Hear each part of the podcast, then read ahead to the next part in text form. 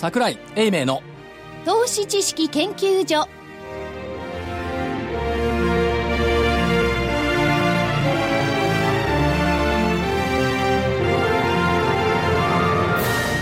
皆さんこんにちは。こんにちは。桜井英明の投資知識研究所の時間です。スタジオには桜井英明所長。最近真面目にいますよねスタジオにね。桜井でございます。はいよろしくお願いします。お願いします。正木明夫隊長。まさきですこんにちは福井主任研究員。福井ですこんにちは。研究員の加藤真理子でお送りします、えー今日の日経平均大引けは206円69銭高の16,374円14銭206円69銭高の16,374円14銭高値引けでした。JPX 日経インデックス400はプラス194.99ポイントの12,246.68ポイント。トピックスがプラス20.25ポイントの1346.43ポイント。年初来高値更新です。出来高が概算で23億7969万株。売買代金が概算で2兆3317億円。値上がり銘柄が1483。値下がりが265。変わらずが83銘柄でした。まあ高値引けはよろしいんですが、い。先週お話しした今週の見通しというのは、い。上限1万6373円、25日線の5%乖離上。はい。今日の終わりが1万6374円。はい。やっぱり1円でも上回ってるとダメなんでしょうね。ダメですね。ダメですか？はい。余計にダメですねいやでもなかなかいいとこいそうですねいや、だからね、逆に、そのやっぱり25日線の5%というのは一つの目処はい。なのかなっていう。なかなかないっすよ、1円差で上上下の。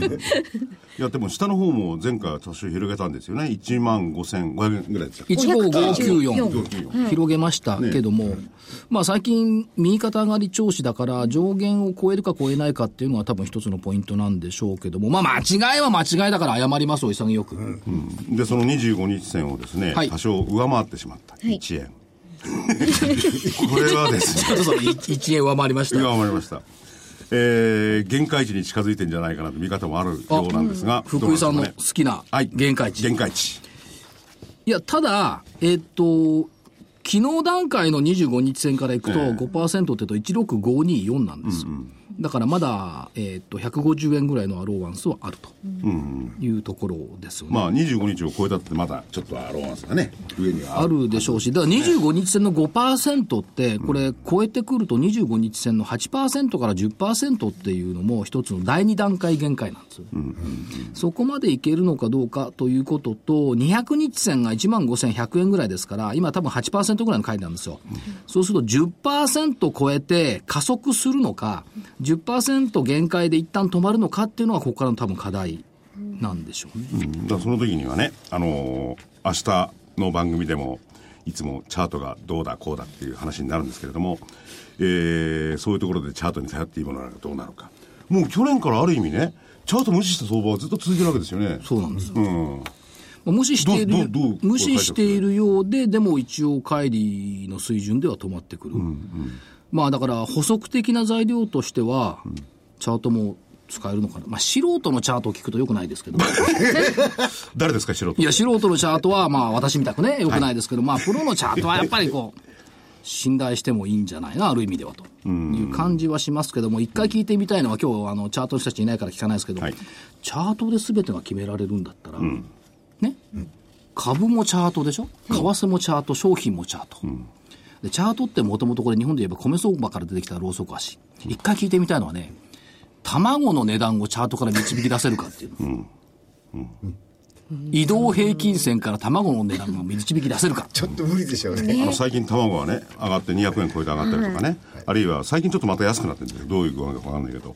ただあれだけはあの物価の優等生なんでチャートにふさわしくありませんなんて言うんじゃないずっと横ばいだなんて言い出すんじゃない。そのその通りだという気がしますけどね、卵だけじゃない、豚肉もあるんです。豚肉の値段をチャートの移動平均線から導き出せるかどうか。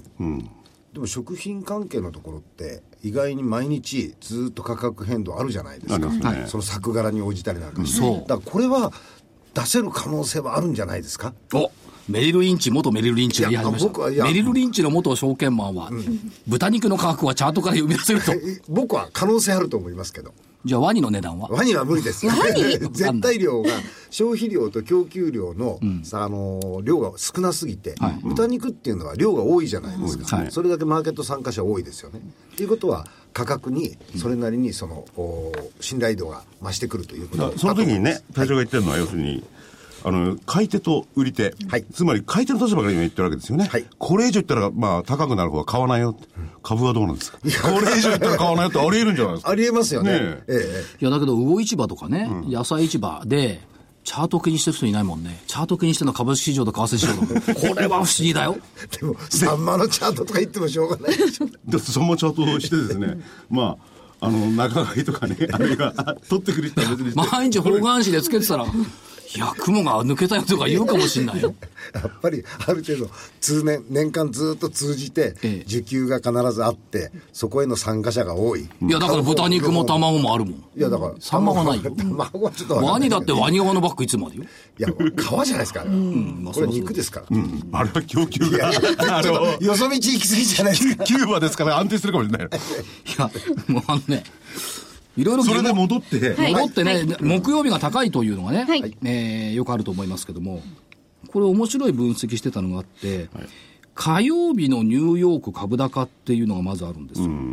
で、この理由がですね、えーっと、FRB が買い入れた、金融緩和で買い入れた資産の払い込みが月額金融機関に入るのが月曜日。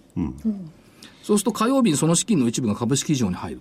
したがって火曜日が高いんじゃないか。っていう説が一つある。で、曜日別のパフォーマンスでいくと、火曜日確かに、あの、一番いいんですけども、えーっと、勝率でいくとですね、水曜日が今年トップ。ニューヨーク。で、えーっと、勝率64.9%。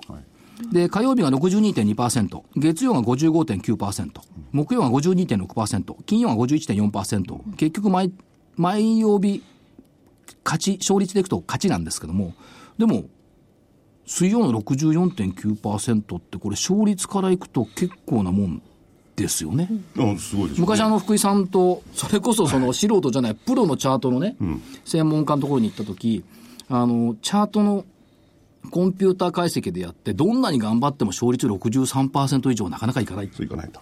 ね。て言ってたんですよ。だから、だからね、か株のね、100発100中なんてないって、63%いかないっていうのは機会がやったって。そこ行くと1円の差ぐらいなんともないかなっていうい。や、そこに戻るんですか？いう気もしないでもないですけども、まあ、今、ニューヨークのお話をしたように、まあ、マーケットも国際化してきていますよ。えで、世界そのものが、つうか、マーケットそのものが国際化してきていることの裏側で、やっぱり社会が国際化してきているっていうことで、これ人間ってこれ苦労するじゃないですか、言葉が通じなかったりして。はい。大変ですよ、で、さっきの話じゃないですけど、例えばフロリダのワニとね、キューバのワニって、ええ。ちょっとちょっとちょちょちょっと待ってください。今あのイメージを切り替えてますから、フロリダのワニはいどうぞ。今、ワニが 2, 匹出て口が開けてるワニと、キューバでカコンと寝ているワニと、言葉が通じるかどうかってのはものすごい理解できない。あれね、動物同士は僕は通じると思うんですよね。まあ動物でそれ聞いたことないんで。的なものですか？で 中国のカエルとロシアのカエルって言葉通じると思う。通じますね。あれ人間が途中に入って鳴き声をね、その言語に訳すからね、ぐるぐるとかコーンとかでわけのわかんないこと言い出すんだって、あの、カエル同士は同じ鳴き方してますからね。だって犬は日本でワンだけど外国行ったらバウバウになるじゃない。だって犬はアメリカだとワンっつってますよやっぱり僕らはそうです。それ聞く方の感覚ですよね。訳してるの。言葉がにするからねそうそう。であれはきっと通じてるんでしょうね。お腹すいたとかなんとか言ってるんでしょうね、犬同士でね。いやでも、犬の場合、あれはワニの場合、食う、ね、その三つぐらいしかないわけですよ。ちょっとワニって人間は泣く違うのワニって。ワニは泣く。お、ワニ泣くみたいですすか？泣きまみたいですよ。ウサギは泣かないよね。ウサギは泣かないって言いますね。なでも泣きウサギとかいるんじゃないですか？なんか。あれはまあいいんですけど、株関係で。ええええ要は話題は。国際化してきたという話の中で、はい人間だけがこの、人間だけが人間はこの言葉の不便さをとても感じている。はい。まあ、英語とかね、ドイツ語とかフランス語だとか、まあ、ポピュラーな言葉であればある程度通じるってあるでしょうけども、ポピュラーでない言葉、だ中国語なんて分かんないもんね。もう中国語は麻雀の用語ぐらいしかわかんないですね。だから中、それでもほら、使ってる人多いじゃない。あとはインドだとかね。あとはスペイン語結構ね、使ってる人多いですから。そういう意味ではやっぱりその言葉の壁を外してコミュニケーションが取れるようになならなきゃいけない。っていう時代が来た、特にそのオリンピックなんかを控えて、あるいはそのカジノだって日本人だけじゃなくて、外国人を特に呼び込んでいこうと、それから政府の方針が、その日本に来る訪日外国人を2000万人っていう計画も立ててるわけですから、その意味では、コミュニケーションをどんどんどんどん取らなきゃいけないっていうのがあって、今日はその最先端走ってる会社にそうですね。来ていただきましたんで、はい。ご紹介してはい。よろしいでしょうか？はい。えー本日のゲスト、証券コード2483ジャスダック上場株式会社翻訳センター代表取締役社長の東郁夫さんにお越しいただきました。よろしくお願いしますお。願いします。よろしくお願いします。決してあのワニのお話を伺うわけじゃなくて人間のお話を伺いたいんですけども、えっ、と、翻訳センターっていう社名ですから、社名が業態そのものと考えてよろしいんでしょうか？はい、その通りです。ずっと翻訳をされるのを中心。はい、産業用の翻訳ですよね、スタートは。そうですね、はいあのえー技術文書、えー企業内、それから観光庁で発生する、えー技術文書、えー等の翻訳をお提供させていただいております。はい。そして、えっ、と、コンセプトとしては、すべての企業を世界につなぐ言葉のコンシェルジュ。翻訳じゃなくて言葉のコンシェルジュ素敵ですね。はいとなってますけども、素敵なんですけども、でも、通じないと困りますよね。現実問題ですよ。お腹が痛いとかいうの外外地に行ってどうやって伝えるの？これね、ダメですよ、それじゃなくて。企業の話ですからね、企業。企業がお腹痛い。うちは赤字だってあるかもしれないけど。でもこれ企業に、まあ基本的には、まあ、特化というわけじゃないですけど、あれしてるわけですよね。はいえー企業向けにサービスの方を展開させていただいておりまして、その日本の企業が、えーグローバルに展開される際、それから、えー外国の企業が日本市場に、えー参入してくる際に、まあ、どうしてもその日本語から英語、英語から日本語というようなあのドキュメントの翻訳が必要になりますので、えーまあ、そのお点でサービス、えーさせていただいております。あれ、契約書だって、一語一句をぴったり訳すっていうのは大変な作業ですよね。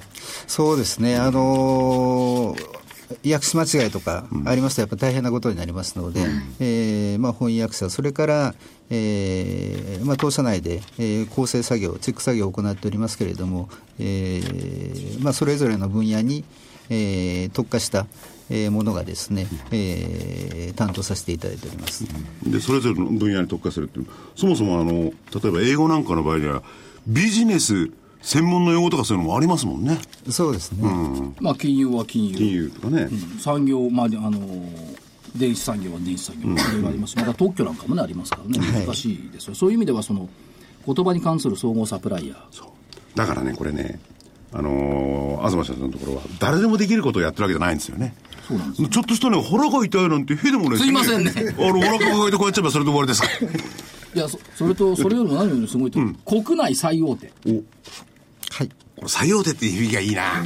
最大手。ぶっちぎりトップ。うん。ぶっちぎりトップって響きがいいな。売上高アジアナンバーワン。あ、ナンバーワンって響きがいい。すごい。で、えー世界でも12位。世界で12位です。もう間もなく12位行ってほしいなというところですよね。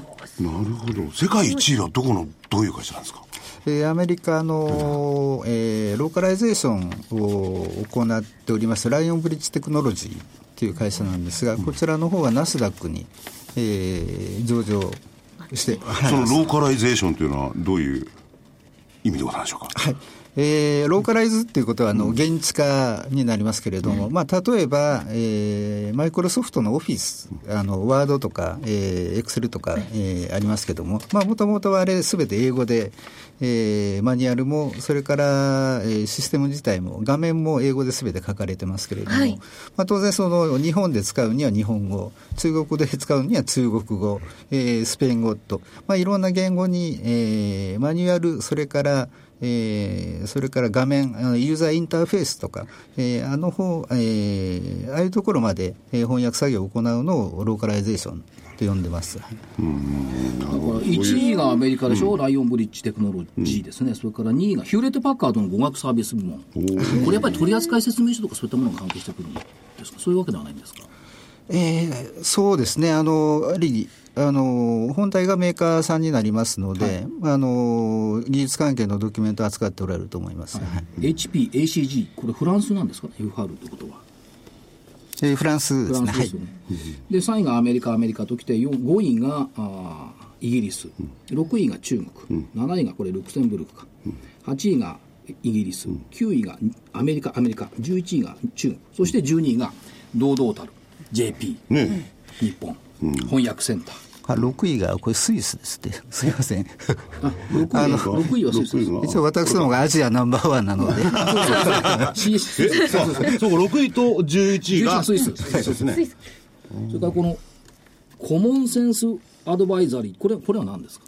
これはアメリカの、えー、調査会社で、はい、えー、このランゲージサービスの分野のこう、えー、調査に詳しい会社さんですけれども。で、トップ30。はい。ということで、グローバルトップ100。ハンドレット。ね、ハンドレットということで。まあ、翻訳者、通訳者、それから翻訳、通訳、コンベンション等々を含めたいろんな言葉に関する総合サプライヤーということですけれども、えー、業績面で見ていくと、ずっと直近これ、右肩上がりの右肩上がりの角度がなんか伸びてるような気がするんですこれ事業領域の拡大ってやっぱあるんでしょうか？はい、あの従来はあの名前の通りその翻訳事業というのを、えー、中心に展開しておりましたけれども、はい、2012年の9月に、えー、株式会社 ISS を、えー、子会社化しております、はい、で ISS の方が通訳、それから、えー、通訳者、翻訳者の派遣、はい、えー、それから国際会議の運営等を行っておりますので、えー、その事業領域の拡大によりまして、売上の方伸びております。なるほど、それからどうでしょう、その日本の企業の海外進出っていうのが増えてきてると思うんですけども、これでやっぱり特許とか技術の輸出が拡大してるんで、御社のやっぱり翻訳っていうのは増えてきてると見てよろしいんでしょうか？はい、だからやっぱり、うん、日本の進出の先兵として一緒に行っていると。まああの先兵って言って一緒に行くだけじゃなくてあっちから来る方のこともやるわけですからね。海外から日本に来る方も流行ってます、うん、で翻訳市場の90%は産業翻訳が占めている、はい、これは御社のフィールドですねそうでございます。この産業翻訳先ほど言ったように非常に専門的なもんですよね、はい、よくそういう人材をこの集められますね。えーまあ、やはりあの当社が業界の中でナンバーワン、うん、えーでありますし、あの仕事量も、えー、圧倒的に、えー、保有しておりますので、うん、えー、まあ、そういう意味であり、あの翻訳者の方々っていうのが集まってくると思います、うん、何がすごいって、70の言語に対応している。すごいですよね。そんなにですか、ちょっと想像外です、ね、世界に何言語か知ってる？知らない。これのねちょっと倍ぐらいしかないんですよね多分ね。少数言語入れればそうなんだけど100ちょっとなんですよ。まあ大半網羅してる、うん、大半網羅してる少数言語はね本当にね。数字にっていうのもあるらしい産業翻訳っていう例えばその製品カタログとかマニュアルとか、うんそれから機械の使用書、うん、それから薬品分野では新薬の新設資料。すごいよね。それからマーケティング、うん、それから医学の雑誌投稿論文、学会発表資料、それから契約書、ビジネス資料等々、もうあらゆる分野の産業にはもう海外との関係では欠かせないということ。そうですね、今、あの従来、製造業だけでしたけれども、やはり最近はあのサービス業も、えー、海外展開されておられますので、まあ、いろんな事業にとって、やっぱり産業翻訳、通訳っていうのは欠かせないと思います。で今後の展開っていうのを見ていくと、やっぱりそのこれ、まさにね、今のタイミングだと思うんですけども、日本企業が海外のインフラ事業の受注を拡大している、今日なんかでもその鉄道事業拡大っていうのが日経に載ってましたけども、はい、これだって使用書だとか契約書だとか、いろんなものをやっぱり翻訳しなきゃ、向こうに理解されないっていう部分あります、ね、そうでございますね。うん、それから日本の自動車産業が新興国でどんどんどんどん拡大してきている、うん、それから生産拠点の多極化、うん、今だって昔の商社並みに各メーカーが言ってますもんね。我々が若い頃ね、商社マンってアフリカ行ってね、はい、テープレコーダー売ってるとか言って、ええ、揶揄してましたけども、今それどころじゃないですもんね。うん。それから医学分野の学術研究、これは特に iPS 細胞なんかをはじめとして、日本の技術も高いですもんね、うん、そうですね、あの iPS 細胞が、えー、応用されて、まあ、あの新しい薬の開発っていうのは促進されていくと思いますので、はい、まあ、それに伴ってまたあの、えー、新しい特許、うん権の取得とかですね、まあ、そういうビジネスのヤフワが広がっていくと思います。あとはそのクールジャパン。はい。コンテンツは増えてきてますし、アニメなんかでも各国語に訳されて、世界で展開してますし、はい、それから日本に来る観光客が増えてきている。うん、確かに見かけますよね。ですね。政府、政府は2000万人を来てちょうだい。今1300、700万人ぐらい増やすんですね。もうちょいですここのあたりでその通訳サービスっていうのも、御社新しくスタートされておると思いますけれども、これどんな形ですか？はい。えーまあ、海外からの、えー訪日観光客の、えー増大とかですね、えーまあ、日本にこう定住される、えー外国人の方の、えー増加に伴いまして、えーまあ、銀行とか、えーそれから、えー自治体ですねのサービスに対してですねなかなかやっぱり外国人があの言葉の壁があって対応できないっていう問題がありますので、まあ、その問題に対応するために、えーちょうど8月に、えー、D キュービックさんという会社さんと、えー業務提携を行いましてマルチランゲージ、えーコンタクトセンターサービスの方を、えー今後展開しようと考えております。マルチ、はい。なママルチなんですか？それはどんなものなんですか？えー例えばですね、あのー外国人の方が、えー地下鉄の駅で、えー乗り換えがわからないとか、行き先がわからない、えーそういった時にあの駅員さんに英語とか、まあ、英語以外のえー言語で、えー質問した質問した場合ですね、なかなかやっぱり駅員さんも英語以外の言葉でこう喋れないケースが多いですので、まあ、そこにあのマルチラゲンジコンタクトセンターの方に、えー駅員の方が電話していただいて、えーそのマルチラゲンジコンタクトセンターを経由して、えーその外国人の方とお駅員の方のおコミュニケーションを、えー図っていこうというものです。これ3社間で通話するんですよね。外国人旅行者と駅員さんと、それからその、コールセンターみたいなところにいる、うバイリンガルの方。はい、そうです。バイリンガルじゃないんですよバイリじゃないマルチリンガルだってバイリンガルだバイじゃないんだ。だから大体ね、あの、英語、中国語、韓国語、スペイン語。スペイン語、えー、ああたりはなんとなく、ロシア語。何言ってるかは、なこれは何かわかるじゃないですか。はいわかんない言語ってあるでしょうからね。だからその段階で、どうしたらいいかわかんないですよ、駅員さんもね。何語か分かんない。そう何がわかんない。そのささっと片付けてくれる。うん。親切ですよねいやー。使う方にしてみる。で、あの、対応する電話口の向こうにいて、その駅員さんが電話口まで、えー外国からいらっしゃった方なのかなんかを連れてきて、そこでその方と、あの、話をするわけですよ、電話でね。はいで、その方はその自国語でこう言うと、すぐその電話口の向こうにいる係員の方は、その言語に合わせられるっていう才能を持っている方ですよね。そうでございます。あのえー基本的に5言語、ね英語、中国語、はい。韓国語、ポルトガル語、スペイン語、えーこの5言語で、えー今現在、その日本に、えー住んでおられる外国人の方々の90%に、あの対応できますので、えーまあ、今後その、おその言語以外の、えーまあ、例えば中近東とかですね、えー東南アジアとか、まあ、あのいろんな国の方々が来られると思いますので、まあ、そういう言語に対応するうことも今後、えー課題かと考えておりいや、ます。たまたまね、駅って言いましたけど、駅なんかでの行政機関であるとか、すべてのところで必要になりますよね、そのサービスね。わあいいな、それ。これね、しかも、2社間の通訳。対面で対応している方との電話通訳。3社間もこれ入ってくるんですね。はいユーザーが担当者と別のところにいて電話できた問い合わせに対して、マルチランゲージコンタクトセンターで3社間で対応する。あ普通のあの通訳みたいなことバーってやってくれるわけですね。そうですね、はいこれは自治体とか金融機関なんかにも導入されている。便利だ。うん。これ拡大基調と見てよろしいですか？はいあのー特に、えー在住のその外国人の方々が増えておられますので、でえー数年前にあの外国人登録制度っていうのが、あのー制度が撤廃されて、ですねあの外国人の方々もその日本のその地区の、えー自治体のサービスを、えー受けられるようになっておりますので、やっぱりそのサービスの問い合わせっていうのは、やっぱりあの外国人の方々から自治体への問い合わせがやっぱ多くなってるんですね。なるほど。はい。あそうすると、その外国人の方がたまたま翻訳センターさんを知っていたら、そこの役所に行って、ちょっと俺かこれ、これから電話かけるから。その役所の方が分かってたのか知りませんよ。さんみたいな外国人の人が補助金はどうやってもらうんだとか、こういそれで、電話かければ、その役所の人も分かるわけだ。日本語で。まず最初のスタートは多分役所と、おこの御社が契約をしてでそこでサービスとして住民サービスとして始めるんでしょうね、そうですね、役所に行けばこれがあるよっていうことでね、ということは、ある意味、アベノミクスを現場でサポートしてる？という気がしますけどね。みたいな感じですよね。マルチランゲージコンタクトセンター、これ24時間対応。えーのところが多い。24時間365日。です。これしかし人員的にはどれぐらいキープされてるんですか？えー今、契約で、えー1500名ほど。1500ここも喋れる方、日本に1500人もいるんですね。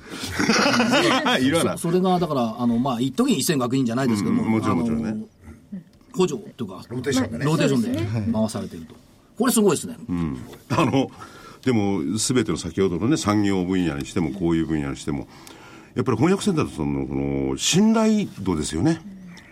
これ、この前ね、大昔の話になりますけれども、あるテレビでワールドカップをやってまして、そこに通訳の人がいたんですよ。で、通訳の人が通訳してるんですよ。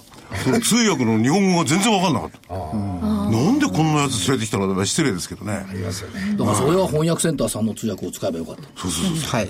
あれはひでえなと思ってね。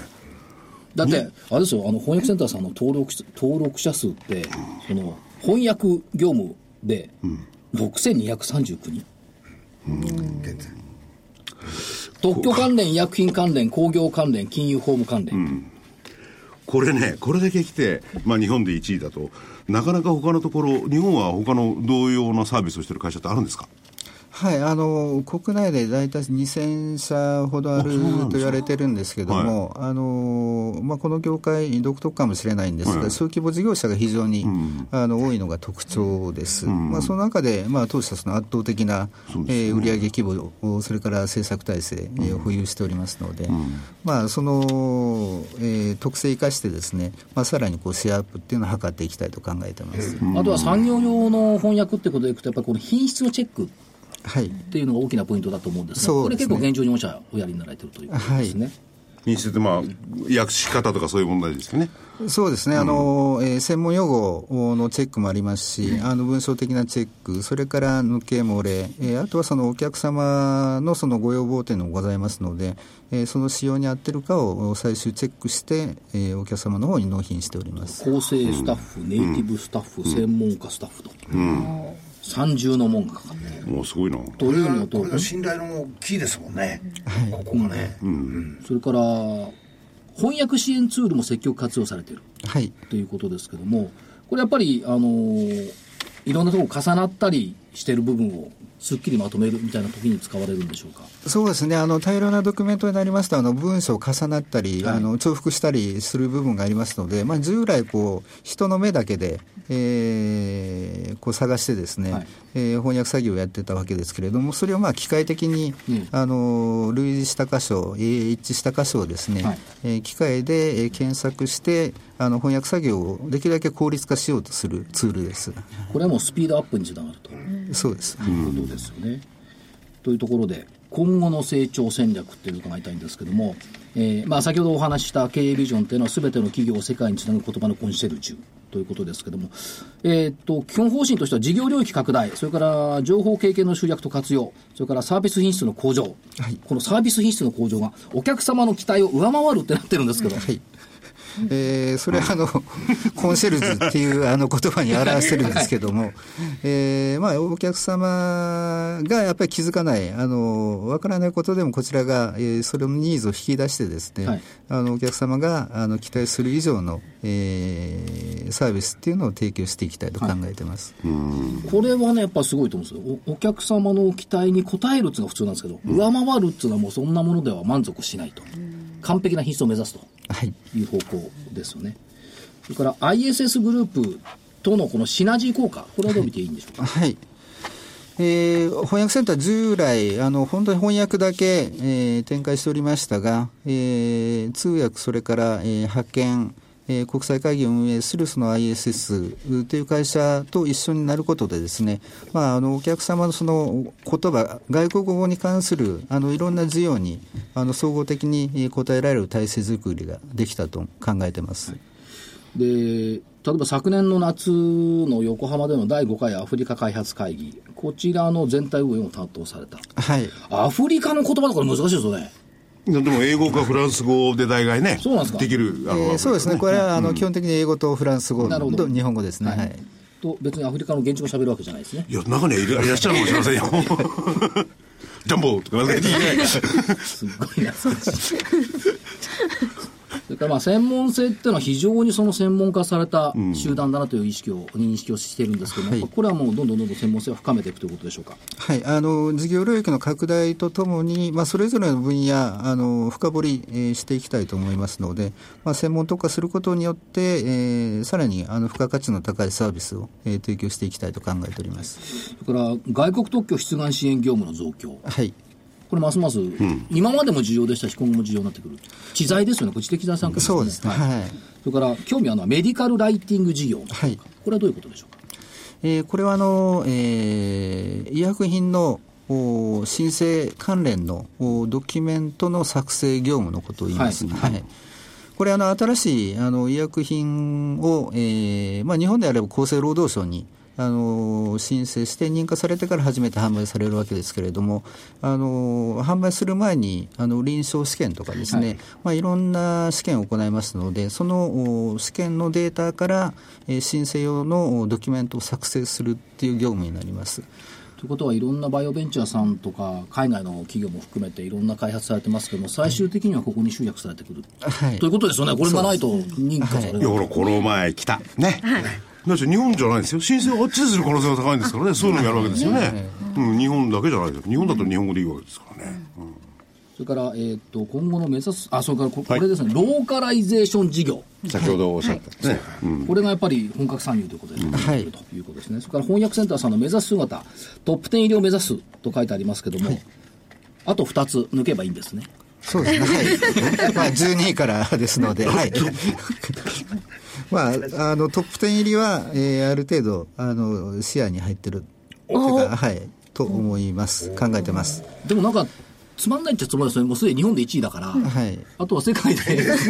どうなんですか？例えば1位の先ほどのね、アメリカの会社。はいこれはアメリカの企業だけではなくて、はい他の国の企業も当然顧客にしてるわけですよね。そうですね。はい。やっぱりそそういうところを狙っていかないと、点とかそういうのは難しいっていうことになるんですか、はい。あのまあ、当然、日本国内市場のそのシェアアップっていうのもございますけれども、えーまあ、やはり海外市場で、えーやはりまあ上位の会社と、えー戦っていくこともお検討していかないといけないと思います。その時にね、海外から日本に来る、まあ、先ほど来るっていうことも言ったんですけれども、それだけなので、海外、日本関係なくて、海外同士っていうのも市場になりますよね。例えばアメリカがどっかに行くときに、アメリカの会社をこう、えー顧客にするとかそういうのもありますよね。えーね。日本経由だけじゃなくてね、はい。うん。そういう可能性というのは結構高いんですか？そうですね、まあ、当社、えー今、その連結の子会社として、海外にアメリカと、それから、えー北京に、えー翻訳の子会社を持っておりますので、えーまあ、それぞれの会社が現地の、えーお客さんを対象にあの翻訳サービスの方を提供させていただいてます。じゃあ中国だったらアメリカに行く可能性ってあるわけですよね。そうですねアメリカも中国に行ったりとかね。さて、生臭い話を。僕それよりも一個聞いていいですか？これ個人的な話じゃない社長がもともとこういう業務をやられてたんですか？それとも全然関係ない分野からこのいや、えー全く違う業界から、はい。おー。なんでまたこういうやっぱこれが成長するかっていうえーそうですね、あの前の会社が、えー通信設備工事会社に、まあ、新卒で入社したんですけれども、まあ、その会社があの海外事業の方を行っておりました関係で、私もその海外部っていうのは、まあ、バックオフィス的なはい営業も担当してたんですが、えーまあ、海外の会社との契約書とかですね、まあ、そういうあのドキュメントをたまにあの、まあ、業務で翻訳するケースもありましたので、もともと翻訳には興味があったんですけれども、で実際あの、大量なドキュメントが発生してしてしまうと、社内でえー処理できませんので、やっぱり翻訳業界に発注したんですけれども、あやっぱりこういうその翻訳の業界があるんだということをそこ、まあ、その時初めて知りまして、でまあ、興味があってですね、えーこの業界に、えー飛び込んできました。まあ日本は一人じゃね、生きていけないですからね。どまあどの国もそうですけどね。やっぱ海外関係とお付き合いしなきゃいけないし、当然ながら、そのワニじゃないんだから、語学が必要と。うん。ワニとか犬とかね猫とか。ワニに怒られるかもしれませんけど。で、生臭い話。はい。業績がね、いいんですよ。めったに業績の話しないんですけど、売上高の94億円7.1%増、まあ今期の見通しですけどね、営業利益が4億8000万31%増、経常利益が4億8000万33%増、純利益が2億7000万50%増で、売上高、営業利益、経常利益、当期純利益も過去最高、の見通しですよね。はい。これやっぱり時代背景は追い風と考えてよろしいんでしょうか？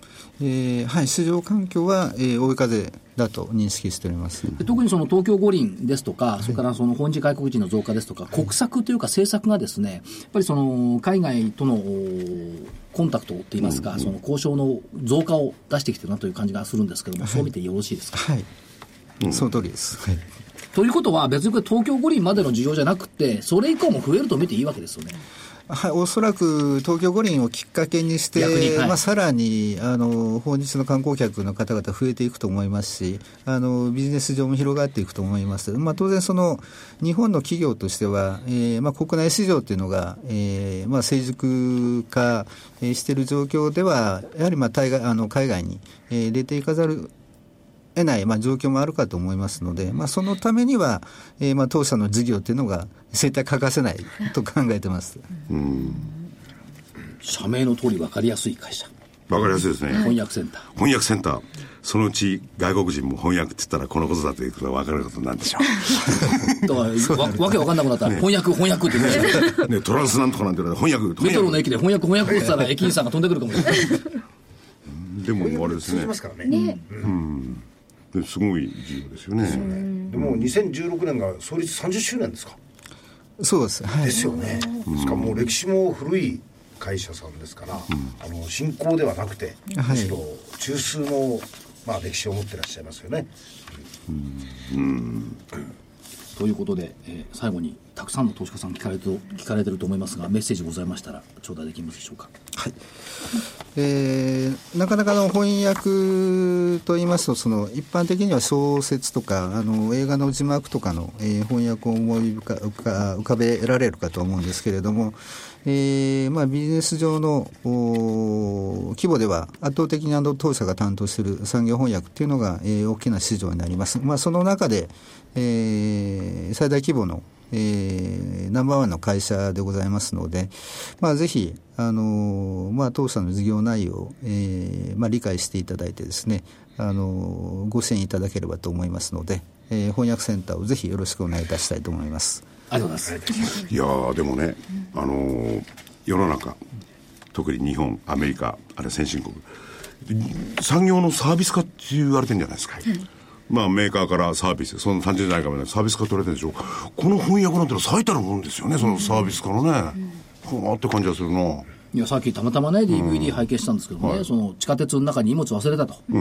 で荷物を忘れた外国人が駅員さんにどうにかしてくれって聞いたらその駅員さんがすかさずその翻訳センターさんのコールセンターさんのところですね電話して、えー言葉がわからないに助けてくれ、で出てきた人が何語ですかって言ってその人はスペイン語を喋った、でスペイン語を喋ってパパパッとやって、あ何時何分頃のこの電車の一番前の量ですね探しましたけどまだ見つからないんで明日もう一回電話ください、2分ぐらいで終わってましたね交渉がね。あれ分かんなかったら1日かかりますよ。本当にそう。か やっぱりやっぱり期待を上回りますね。上回る。子供にも今度パパの期待に応える。バカ言ってんじゃねえ。期待を上回れっていうところが。ねおもてなしの実現ですよ。うん、おもてなしのそうですね、確かにね。へえ大したもんだな。最先端。と94億ですよ売り上げ。そうそう。94億だよ。そうよ。お あの、こういうこと言っちゃないですけど、翻訳とか通訳とかバカになんねえなと思いますね。すごい事業だな、これは。付加価値高いし。そうそうそうそう。うん。面白いな。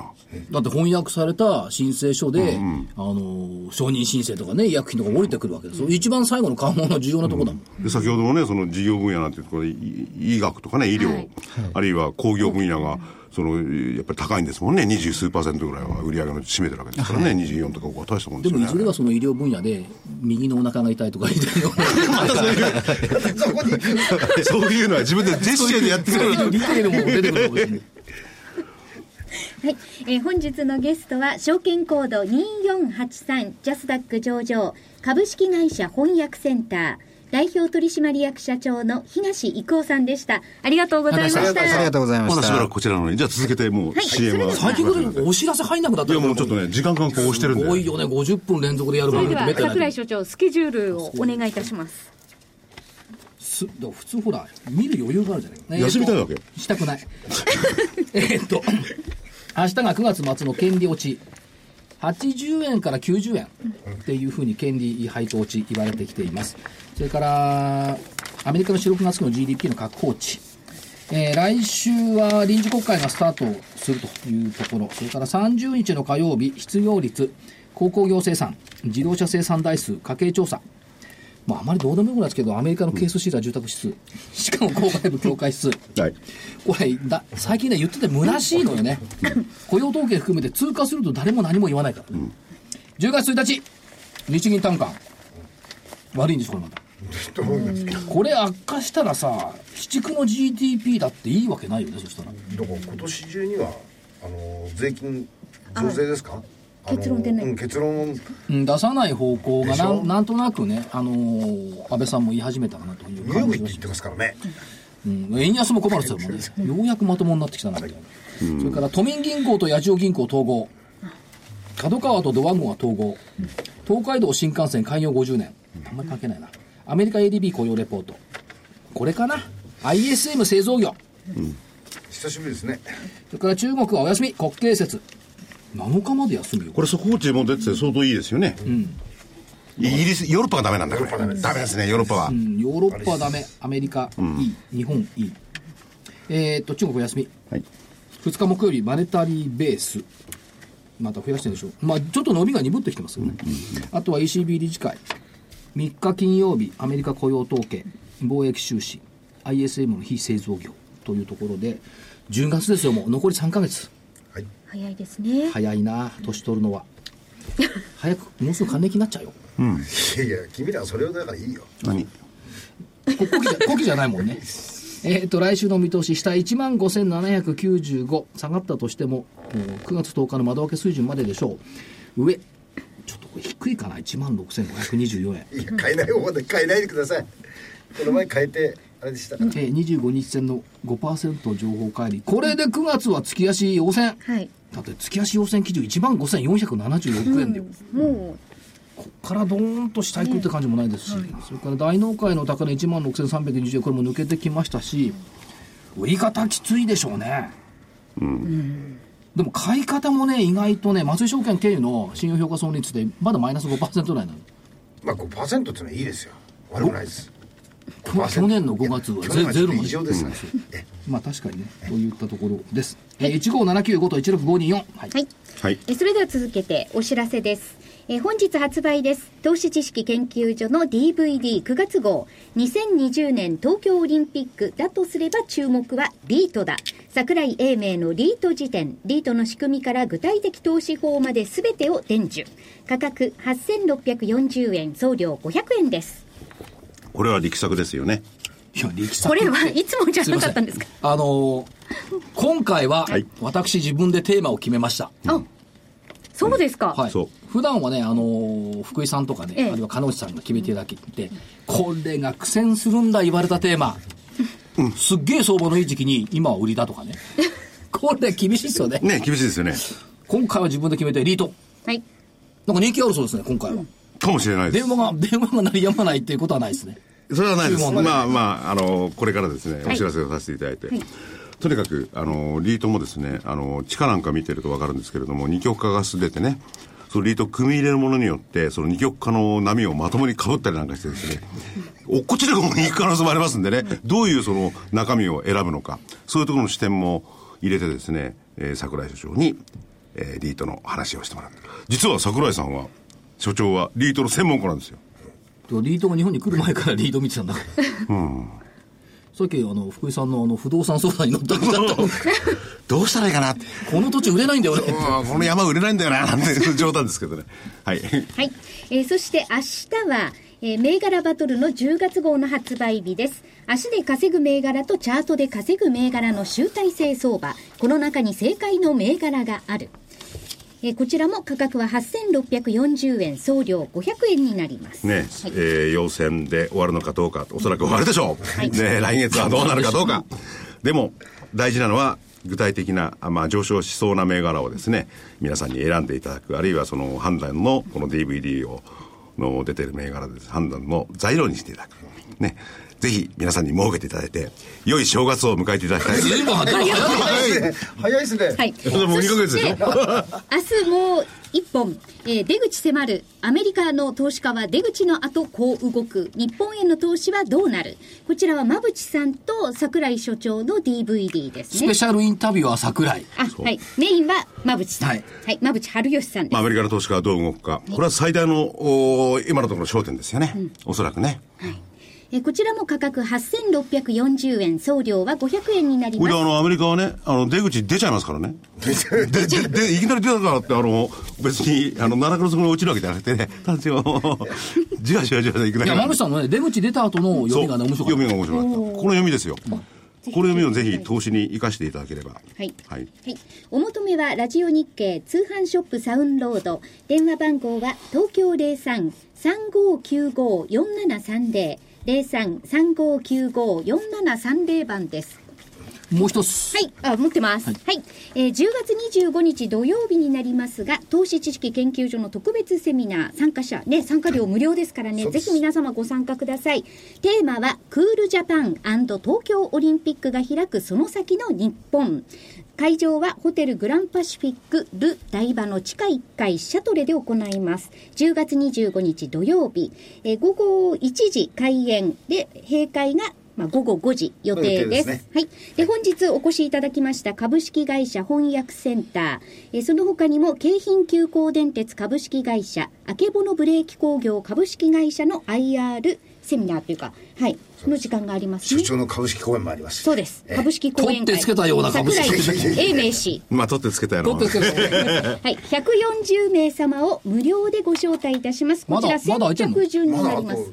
10, 10か20ぐらいもうわずかになってますね。はいはい。お早めにお申し込みください。お問い合わせは事務局、電話番号が東京03-5357-7378、03-5357-7378になります。ぜひ皆様お越しください。ホームページだと IFA 協会の、日本 IFA 協会のホームページに入っていただければ申し込み用紙もついてございますのでお願いします。丁寧に言われると、日本は漢字、IFA とアルファベット、はい。そして協会。はい、はい。